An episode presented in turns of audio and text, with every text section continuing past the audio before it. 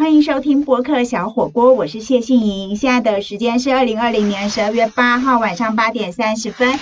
今天和我一起在台北市民生东路城邦出版集团录音室的来宾是资深媒体人钱怡君钱子。目前他也是 TVBS 新闻大白话的主持人，钳子现在正在直播，但是我们还是先和大家打声招呼吧。嗨，大家好，我是钳子钱怡君，然后我行走江湖的名称叫钳子，呃，我在这个业界已经有二十年的时间了，主要是做采访记者，然后有很大一段的时间我在中国大陆采访，以及到全世界各地做国际特派员。谢谢信莹给我这个机会。所以，我们今天要请钳子来呢，就是今天我们播客小火锅的国际锅，我们要来听一听钳子在全世界拍拍照，采访过有意思的人和有意思的事情，到底有哪一些呢？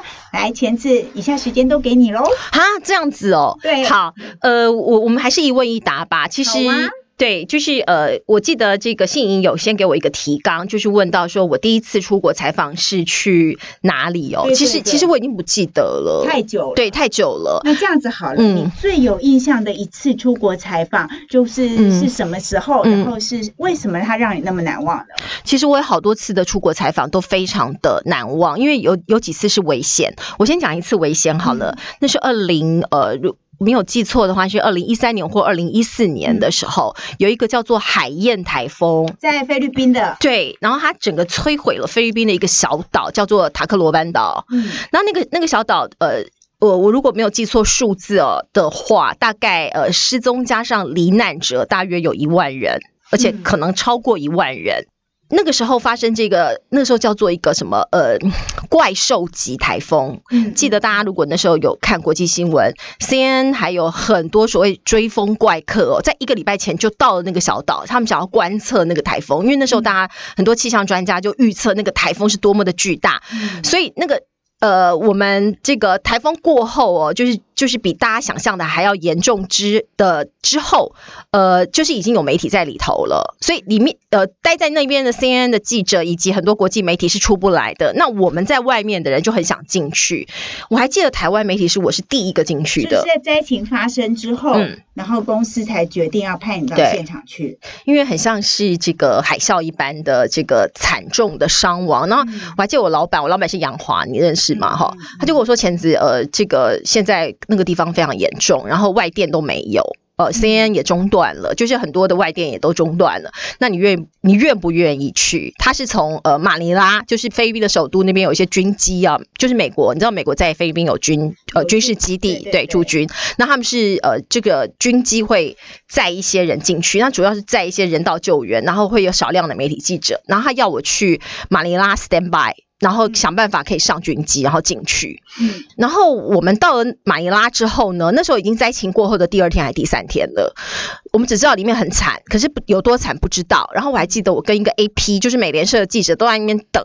然后我们在想说，天哪，那个 waiting list 就是要等着上美国军机的那个呃各国媒体多到一个。几百人，我要什么时候才进得去啊？那时候我心里不知道你要在马尼拉 stand by 多久。对，那时候我心里想说，如果进不去，那就是白来这一趟了，因为马尼拉是没有没有状况的嘛。结果后来我觉得台商非常力，台上的力量真的很大。后来我们就辗转，就是有介绍到当地的一个台。台商协会的会长，他就指引我们一盏明灯，他就说：“哎，我给你一个地址，你到某某某某一个旅行社，那里那里呃，据说明天会有一班飞机哦，是包机会在那边降落，你们只要去买机票就可以了。”于是我们就赶快，我立刻到了马尼拉，我记得我才刚 landing，我们就连旅馆都没有 check in 哦，就直接跟着我的摄影，还有一个呃做 SNG 的导播，因为你知道是没有任何讯号的，也没有电话，也就是所有的什么 satellite 都没有，所以我们自己是要带着卫星的碟的那。个盘子去的，我就好像回到更早更早期，你需要用自己带卫星出去的那个时。其实我没有经过自己带卫星的时代，那是比我进这一行还更早，所以他们是自己带卫星的。你知道 S N G 车上面不是有一个大盘子吗？可是那个那个导播是自己带一个手手动的卫星，然后我们带是什么？我们带是卫星电话。因为你要知道，你完全你进去之后，你跟外界是完全没有联系的，没有任何通讯，对，只能透过卫星打出来。你要打到天上的卫星，再打回台北，好，那个是很贵的。可是那时候你只能用这些那些装备。现在听起来像天方夜谭，可是的确是。不过那才几年前的事情，六。六七年前，因为你在所有通讯都断掉的状况，你的手机啦，那是不可能通通到任何话的。其实我觉得我的个性里面里面有一种傻气，就是很多人都呃，就是在很。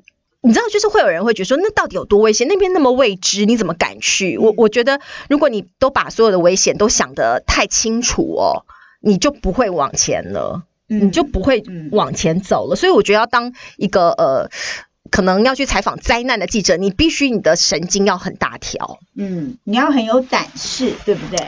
拱大，你知道台语说就是拱大，就是你可能不知道那边有危险，嗯，所以我讲一个题外话，很多人说这个你会结婚，就是你没有想太多，你就会结婚；你想太多，你就不会结婚了。嗯，我觉得这个跟我们去做灾难采访新闻很像，嗯，就你不知道前面到底有什么未知，你才会搞不清楚状况，就带着一个钢盔就往前冲了。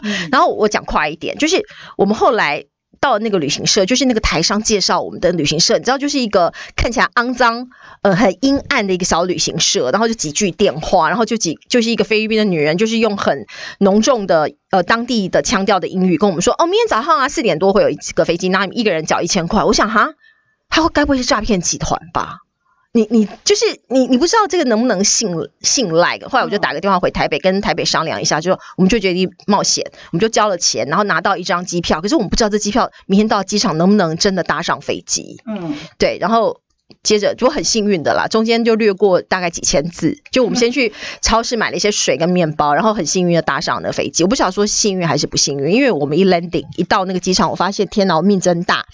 因为那几天天气还是非常不好，那那个塔台啊，就好像被那个炸弹炸过一样，整个机场都跟被炸弹炸过一样。那个塔台我还看得到塔台里面的人走来走去，哎，也就是说我们刚才落地的时候，根本就是没有人指挥的，可能就是你知道，就是一个很危险的状态。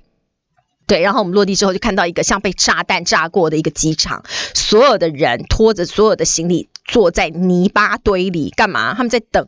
美国军机一批一批把他们载出来，大概有几千人，几千人。我心想说：天哪！那所以坐在你们那台飞机上的，除了媒体记者，还有没有媒体记者？只有 NGO，全部都是红十字会以及当地的一些慈善机构。因为你知道那边死了多少人？几千人，需要有人去呃，譬如说。失带，然后没有水、没有电、没有粮食，所以这些 NGO 是去投放物资的，以及去做一些简单的医药，因为很多人受伤，所以我们是非常幸运是被塞上去的，因为是只有你跟你的两个同事，对我们三个外国记者是唯一，我记得那飞机很对，唯三，那那个飞机没有很大，大概一百多人而已，我们唯三十。三个外国人，傻不隆咚的就下去，就去了。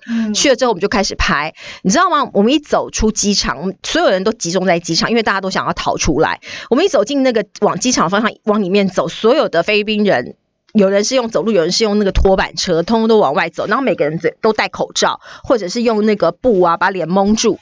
你不要以为那时候是没有 COVID nineteen 的，哎，是尸臭味，全部都是尸臭味。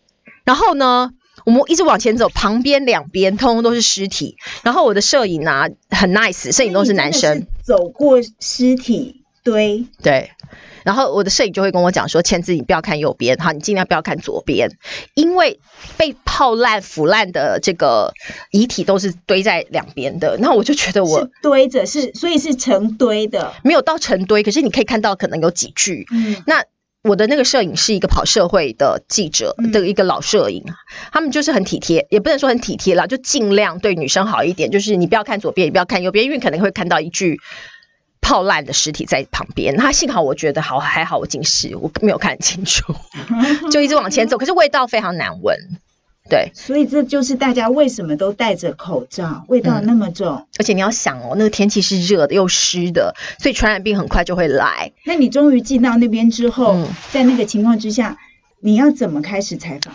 就是一边一直往前里面走，那你看到通东西就是很像真的被炸弹。我觉得斯纳米就是这个海啸哦，我没有经历过，可是我看到就是好像真的是电影里面被炸弹炸烂的，呃，水泥的房子啊，哦，几层的房子，可能上面只剩下光秃秃的钢筋，那更不要说是那种可能一般的民房有没有？就是全部都夷为平地了。然后我看到的一个那个大卡车，整个大卡车是这样翻过来的，好像是上帝还是什么样神秘的力量把这个卡。车，你知道是那种很重的卡车，对，就很像玩具车，就是整个都翻过来了，你就知道当那个海啸还有当那个台风来的时候是多么的可怕。嗯，你你就只能一直往前走，然后一直看着所有人都一直往外走，因为他们都是跑去哪里？跑去机场。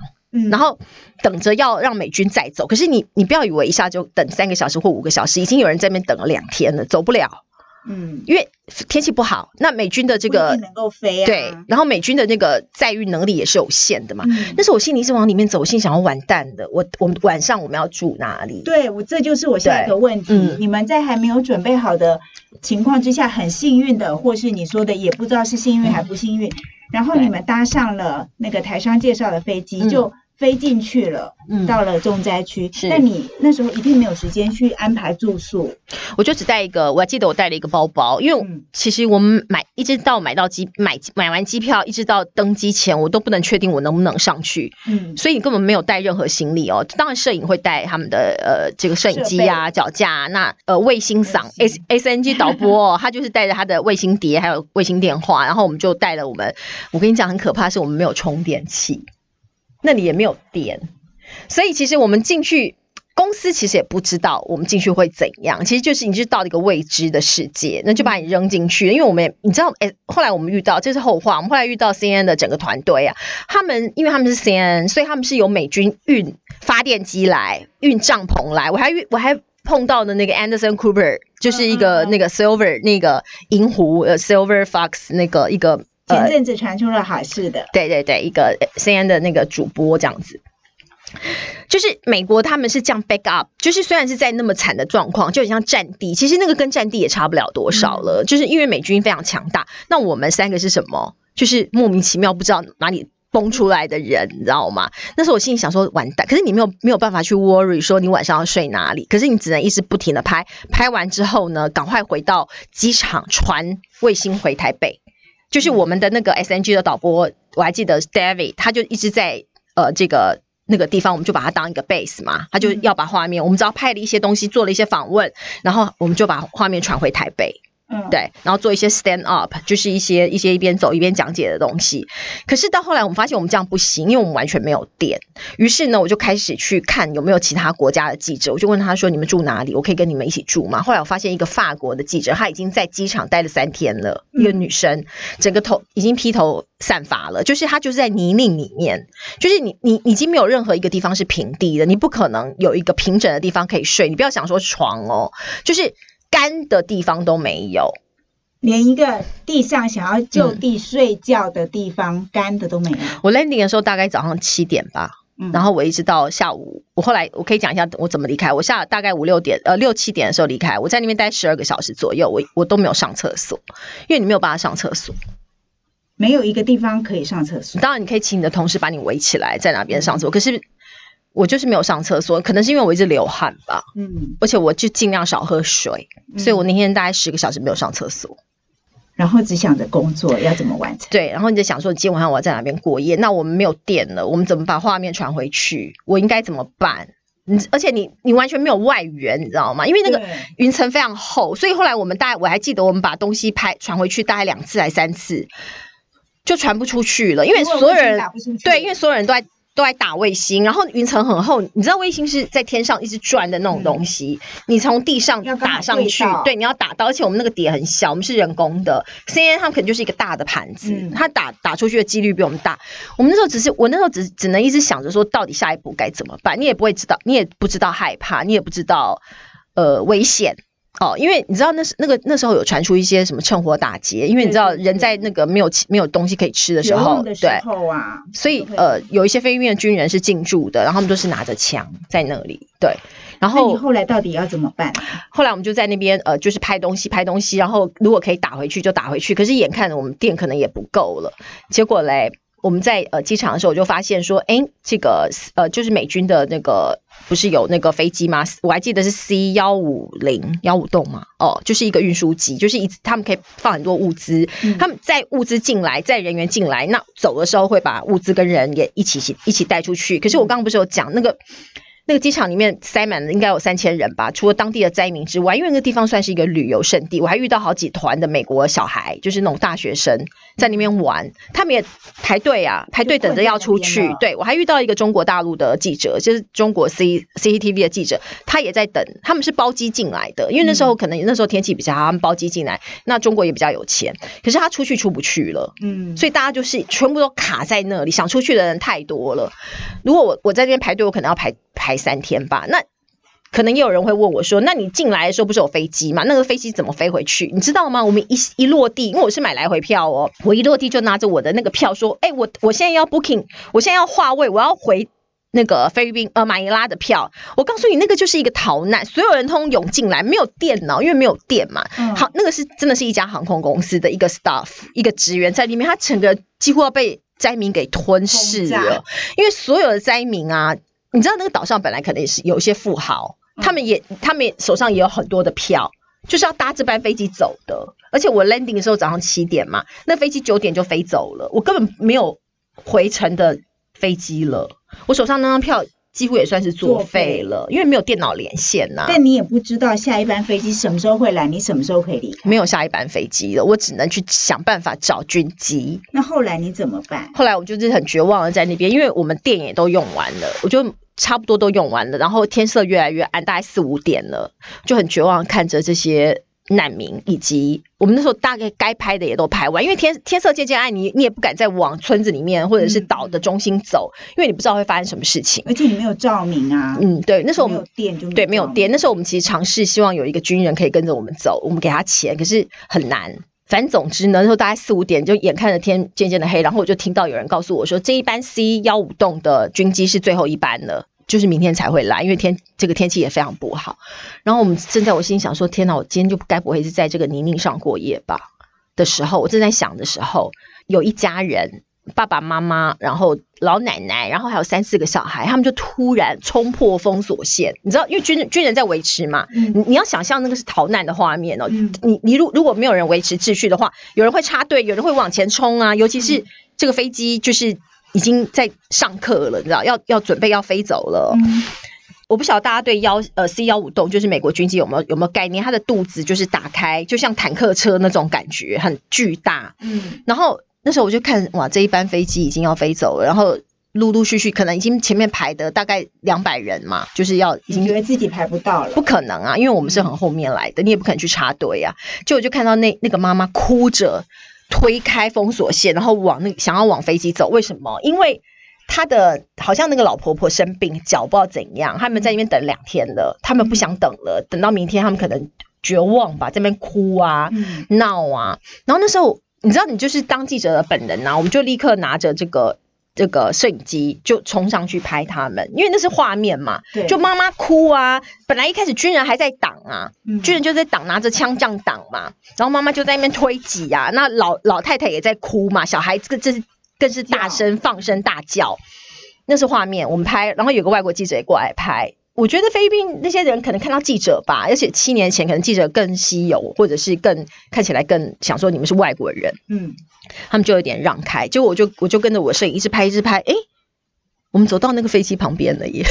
你就 对，因为因为进到最前面，对，因为我们就跟着那一家人。后来那些后来军人就让这家人上去嘛，因为他们一直哭叫嘛。然后那时候想，天哪，我的 SNG 嗓还在。还在那里耶，所以我们就回头，我就看着我的摄影，我看摄影也看着我，嗯，我们就可以走上那个飞机了，你知道我们就可以像坦克车的飞机，就我就看到，不可能放下你的，就大声 David，就我 David 也非常机机警，那个就是我们 SNG 导播，他就把所有东西，你知道那个东西很重，就全部扛在身上，他就跑过来，于是我们就上了那一台 C 幺五刀，你们就突然变成最前面的，我们就在最后一刻上去，而且我们是在最后就是那个。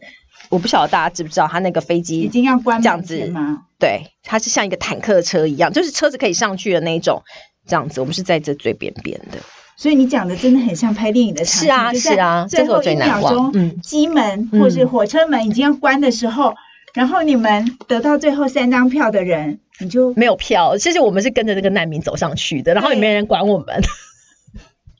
你们不会是在飞机上站的吧？没就就你知道这个还是有位置，你知道那个门没有位置啊，全部人都挤在一起。在它那个门就是像一个坦克车的那种斜斜的，没有关起来的时候，我们就是被卡在这里。就是我们是有点斜的，被卡在一个土一个一个铁那里，对，像是一个铁片上面，你知道？可是那时候我觉得天哪，至少那个铁片可以好温暖哦，对，就 Oh my God，好温暖哦，我们终于可以回去了。然后你就看到所有人满满的，不是说什么有距离的，是每个人肉贴着肉，嗯，然后大家，可是大家虽然是这么挤，这么难受，可是你可以知道说，我们终于可以回到干爽的地方，我今晚上可以睡在干爽的床上。嗯，对，然后我回去之后，因为我们不是拍了很多嘛，我们回到呃马尼拉之后，又把我们手上的东西整理整理，然后再做几则新闻。后来呢，我知道那天晚上有像包包括大爱，还有一些台湾的媒体就一直打电话给我，问我们怎么进去的。一直到一个礼拜还是两个礼拜之后，才有台湾媒体再进去，因为很难。所以你在。在那边待了十几个小时，十我觉得有十到十二个小时，因为我们早上六七点就到了，到傍晚才走。那你后来在首都又停了多久呢？两天。我们那时候本来想说，看看能不能再进去，就是也是等想再进去。对，希望还有机会。可是后来，因为你知道，就是里头的 NGO 啊，还有包括军方，还有包括其他还没有进去的记者，对，就是人太多了。我们老板就说，那就先这样。对，难怪会这么难忘。嗯，这是危险的。那。除了危险之外，你还有哪些？例如说开心的出国采访哦，开心浪漫的哦，浪漫哦，浪漫，浪漫，浪漫哦，或是这个太刚刚说好啦，那你刚刚说，哎，可能网友比较想在。那可是你刚刚说到呃，难忘的有很多。那除了菲律宾超多的，是海燕，是海燕台风，对，那是灾难的灾难之外，还有战地或是其他什么样类型让你很难忘的采访？呃，其实真的超多的耶。呃，我们的采访类型除了灾难型，灾难型其实还有好几个。呃，还有一些是很难得可以去的地方，譬如譬如说，呃，我去过一个地方是，这么讲起来好像又是类似灾难或危险。你你记得几几年前有个 ISIS 一个恐怖组织嘛？他在呃叙利亚那边，因为呃占领了一些地方，然后造成大量的难民。然后呃叙利亚跟土耳其中间有一个有一个。呃，天然的其实没有天然屏障，就是几乎是呃，就是可以自由来去的地方。我们就我就跑到那边去采访，然后呃，采访那些难民营以及难民村这样子。然后在那个地方，你才会发现说，因为我不知道大家的感觉怎样，就是你不管到。世界的任何一个天涯海角都有中国人。我所谓中国人，就是因为中国人有十三亿人口嘛，他非常多，就是你还是可以找到说中文的人，或是开中国馆子的人。那个地方是我唯一到现在为止没有发现有任何中国人，也没有任何中国馆子的地方。那你是怎么飞到那里去呢？我们是飞到他的首都，呃，然后再从那边再飞，另外飞一个小飞机飞过去的。然后我们那时候是跟一个呃，应该是在台湾的。土耳其人的组织合作的，他是一个教派，然后他当我们的这个呃 guiding，就是一个一个向导这样子带我们进去，要不然的话你也没办法说土耳其语嘛。然后呃那边其实有一点危险，可是我要讲的是说，呃危险的部分倒还好，我比我比较呃让我难忘的是他那边很静谧的感觉，以及异文化带给我的冲击，就是。呃，我相信有很多呃观众朋友或是在看直播的朋友，常去也没有常去去过土耳其，可是那个地方因为它很少有外人去，所以你得到的呃就是更纯粹的，也不能说更纯，更接近真实的土耳其这个国家，因为土耳其这个国家其实蛮多种族的。嗯，然后早上起床的时候，你就可以看到他们在清真寺嘛，因为他们每天有五次的祈祷，然后吃非常道地的。呃，在回教的那整个氛围跟建筑的状况下，就是那个时候，你你会发现，天哪，你你有，我要怎么形容？就是虽然你在工作中，可是你会突然在某一个时刻，你会突然发现你是一个时间旅人。这样讲好像很文青，对不对？对。可是我不知道大家会那种感觉是，你会开始很感谢你有这个工作，他会突然把你带到一个世界上，你可能这辈子。没有想不可能去的地方，然后遇到一些你不可能会遇到的人，然后那一个时间点，你就会觉得很感谢这个呃生命里面的这样的安排。嗯，这样讲是不是很抽象？不会，对，懂，懂，嗯。然后我就会觉得说，当记者就是非常过瘾，那个时间点就会非常过瘾。其实像这样子在采访中间，在国外的时刻有非常多次。嗯嗯，你会非常珍惜你有这样的机会来到这个可能不是记者的工作，你根本没有机会来的地方。嗯，对。哇，真的很难忘哎！前子稀里呼噜的，我们就讲了快要半个小时。是啊，所以你刚刚讲半小时，我觉得太短了。对，所以我们根本不要进广告，我们今天都不要进，不要休息，我们就继续一直聊。那除了嗯最难忘之外啊，然后你觉得有时间旅人的感觉之外，你到底在那个国际采访上有没有呃，刚刚讲的是地点跟事件嘛？你有没有遇过或采访过在国外采访时候最特别的人？最特别的人哦，嗯，最特别的人。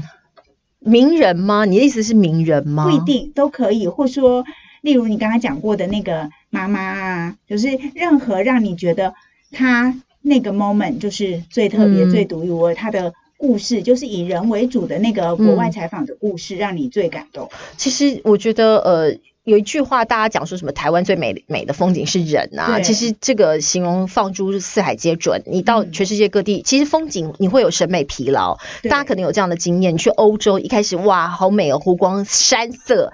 结果呢，呃，就对，就觉得哎，这也没什么，你就审美疲劳了。我觉得人是最值得呃，就是注意，以及最值得回忆和最值得珍珍惜的部分。你刚刚讲到人呐，我我想要一个是呃，可能。去米兰哦，去意大利的的的采访，意大利人其实是很热情的。嗯，对我我觉得可能你去的地方跟你的翻译跟向导，我觉得差很多。我我们到我们到很多地方，我们是会有有翻译的哦，因为你不是每个地方都会讲英文。对，譬如说意大利，他们就不太讲英文，他们是讲呃意大利意大利文。所以我后来在意大利采访过几次啊，我们认识了几个呃。一个是当地嫁到意大利去的一个一个女生，她其实年纪比我大，一个姐姐。然后呢，她后来是在意大利的国家电视台做过，可能就是因为你知道意大利它有很多的广播公司跟国家电视台，它是用中文的，所以她在那边有一个工作。然后她在那边也教中文，然后她带我去，所以她意大利文非常好，她带我去这个采访世界博览会。因为他的帮助，所以我们遇我们见到非常多就是很核心的人，嗯，然后重点是呢，他介绍我呃去米兰的一个就是就是 fashion 的一个一个设计师，还有呃包括几个大的品牌，嗯，他带我们去之后呢，呃，那个就跟。一般的采访不太一样，因为你中间人你跟他们很熟悉，他们会对你比较像是朋友一样，对，你就去参参加，你就会见识到说意大利的为什么他们的设计这么棒，以及他们的呃应该是高级定制服的精神，就是跟你。有时候我们会有一些采访是品牌带你去的，那时候他们 say 好的，可是你去看的那个高级定制服是因为当地人带你去的，你会看到又不太一样新的精神，嗯，对，对，那那个还蛮，我觉得那是蛮有趣的。然后再加上后来我们也因为采访的关系认识到一个意大利女生，她是从小因为她爸爸是外交官，然后她呃后来在呃美国还有东方都住过一段时间，那她对中呃就是中文很有兴趣，那我们也请她。我那是下一次的采访，我们也请他当我们的翻译，就是因为他是他的母语是意大利文，然后因为他的关系啊，我也认识到非常多意大利的饮食文化。因为那一次，呃，在米兰的世界博览会，它的主题是食物，食物这件事情，然后我才知道，哇，真的，意大利人是不吃麦当劳的，他们也对星巴克这件事情非常的感冒。你知道，以为只有法国，没有，没有，没有，因为他们会觉得说。吃东西就是好好的吃，嗯，然后因为那个经费的关系嘛，我们住的地方是呃，我们自己有去超市买东西回来。住对，因为东西蛮贵的。然后我也见识到了意大利的文化。然后他家在罗马有一个庄园，所以他也非常热情的邀请我们自己私下去他家玩和拜访他。所以像这个都是在采访里面得到的友谊，就是很难忘的。嗯，还有就是呃，我还有一个，如果你要讲很难忘的是，我在二零一四年去巴西采访 FIFA。呃的前面的那个呃这个呃就是意大利人怎么样对怎么样迎接世界世足会，然后在那边我也遇到我去了呃他们叫做 FIFA 这个 FIFA FIFA 对可能我发音不是那么准，他们是讲葡萄牙语，那个地方是贫民窟哦。你大家知道意大呃这个巴西有很多那个一一座一座的山，里面都住满了平民哦，就是可能从外地移来都市要讨生活的，在里约。然后圣保罗也是我第一次不敢在晚上出去。其实我胆子很大，可是那边的治安真的非常的不好。你可以看到很多热情的人，还有很多危险的地方，人事物饮食哦，这跟你去观光啊旅游的时候吃到的那些比较给观光客吃到的东西不太一样。譬如说，当地人会带你去贫民窟里面，里面还有餐厅哦，里面还有旅馆哦。嗯，对，就是他们也非常热情的对待你，像这些极光片语，现在想起来都觉得非常非常的珍贵。嗯。嗯，那我想回到刚刚讲到的意大利，嗯，那你在那次就是之后几次采访到意大利去，你认识到意大利的饮食文化到底是什么？因为对我来说，我觉得意大利的饮食就意大利面啊，嗯。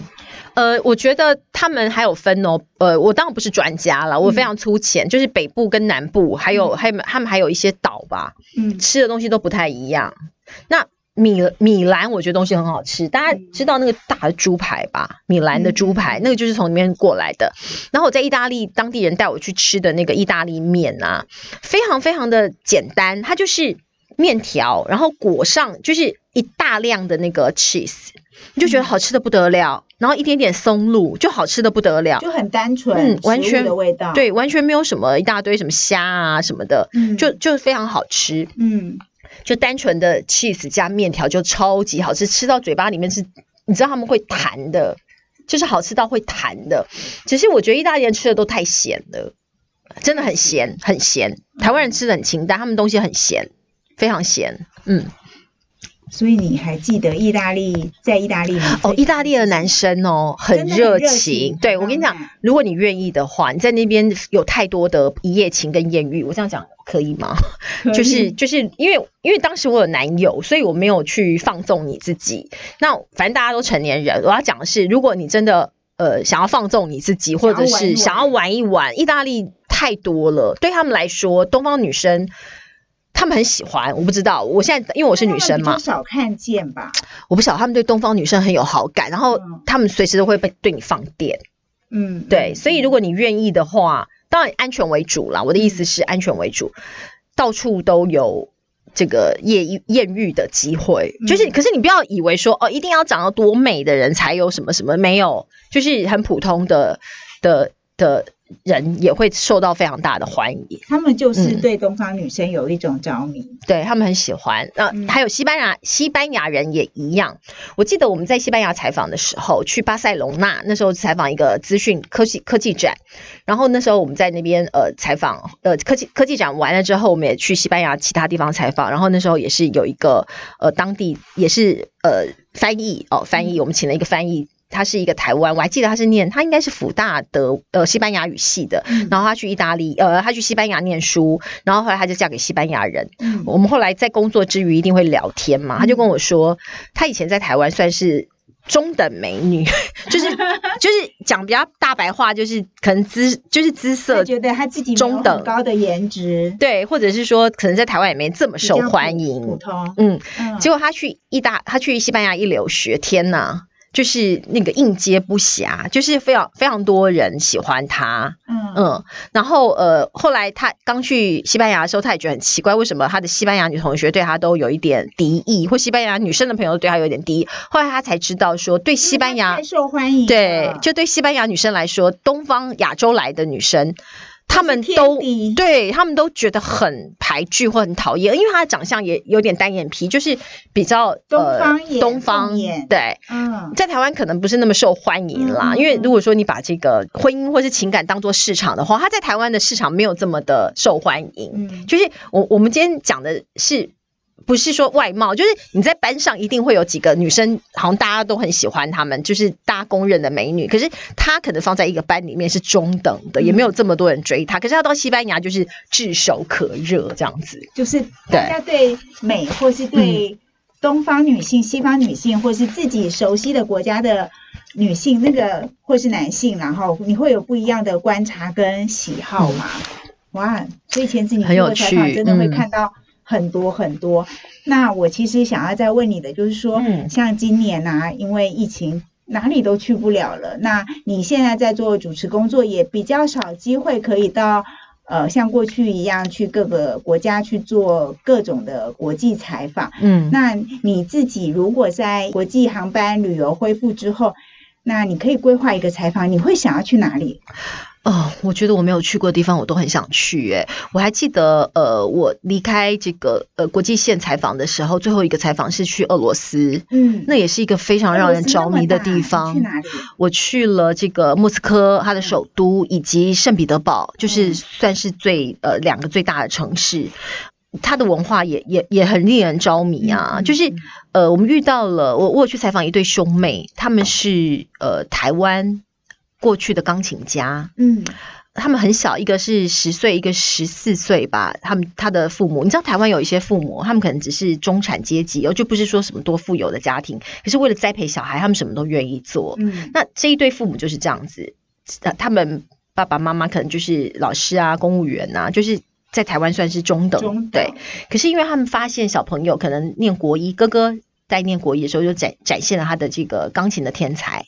然后妹妹那时候才国小三四年级吧，他们本来想送去什么呃这个西方，像是欧洲啊，让他们弹钢琴，就后来发现欧洲可能第一个比较贵，更贵嘛，第二个是呃可能也许老师的素质还不如，因为他们偶然接触到俄罗斯，你知道俄罗斯的艺术是非常高，对，非常高的，所以后来他们就呃让小孩那么小哎，才十四五岁，哥哥妹妹才十岁左右。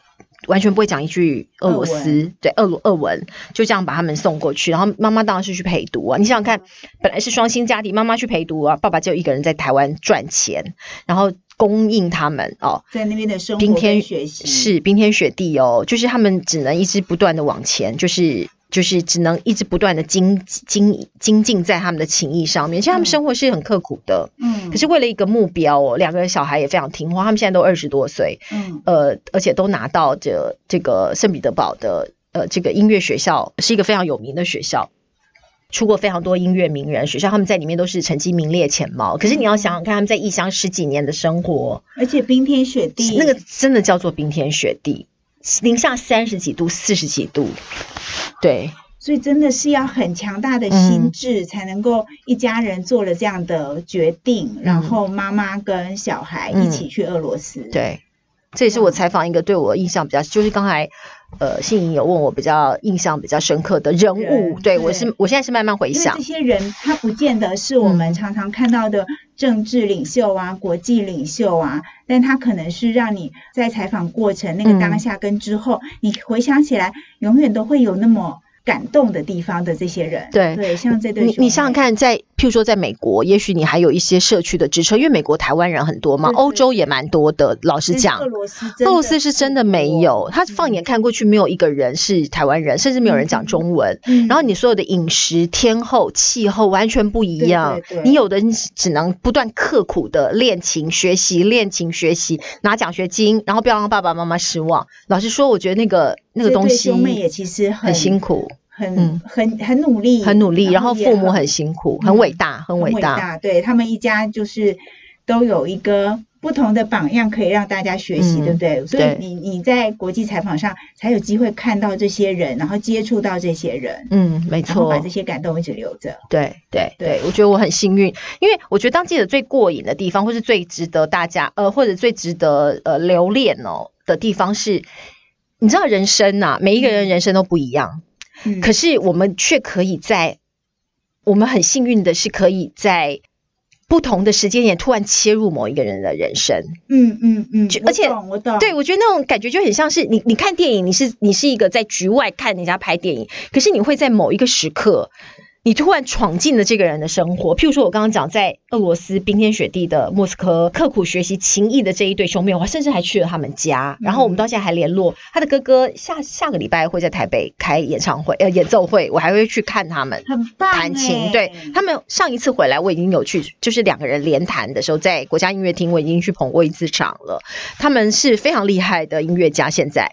那当然，因为古典音乐在台湾的市场可能没那么大，也许大家不是这么清楚哦。可是他们非常优秀。我的意思是说，我可以在这样子，我这么幸运，我跟他们素昧平生，可是我可以参与他们的生活，嗯，我觉得非常非常有趣，这是当记者最大的的回报。嗯，嗯特别是你有机会在国际新闻的很多题目上面的第一线的采访。嗯那我想最后问一下钱子哈，嗯就是说你到世界各地跑透透啊，然后自己也一直都在新闻工作的第一线，除了很短暂的时间曾经到台中市嗯政府之外呢，对，你其实几乎你的生涯都在媒体。嗯那你自己有这么多的国际采访经验，你是怎么看台湾的国际新闻？我觉得台湾，哎呀，先叹了一口气。对台湾的国际新闻，就是，可是也不能怪台湾人，因为我们台湾真的这么小，而且其实你如果要回到人性来讲，你跟自己无关的新闻，你会关注吗？其实不会，对，因为人有嗯那个亲近性嘛，对新闻的亲近性。因为台湾本来就是一个小国嘛。你你嗯今天讲我我在北京驻点的时候，我每一天都有不同国家的总统、外长、领袖，呃，重要的人来北京访问，所以对他们来说。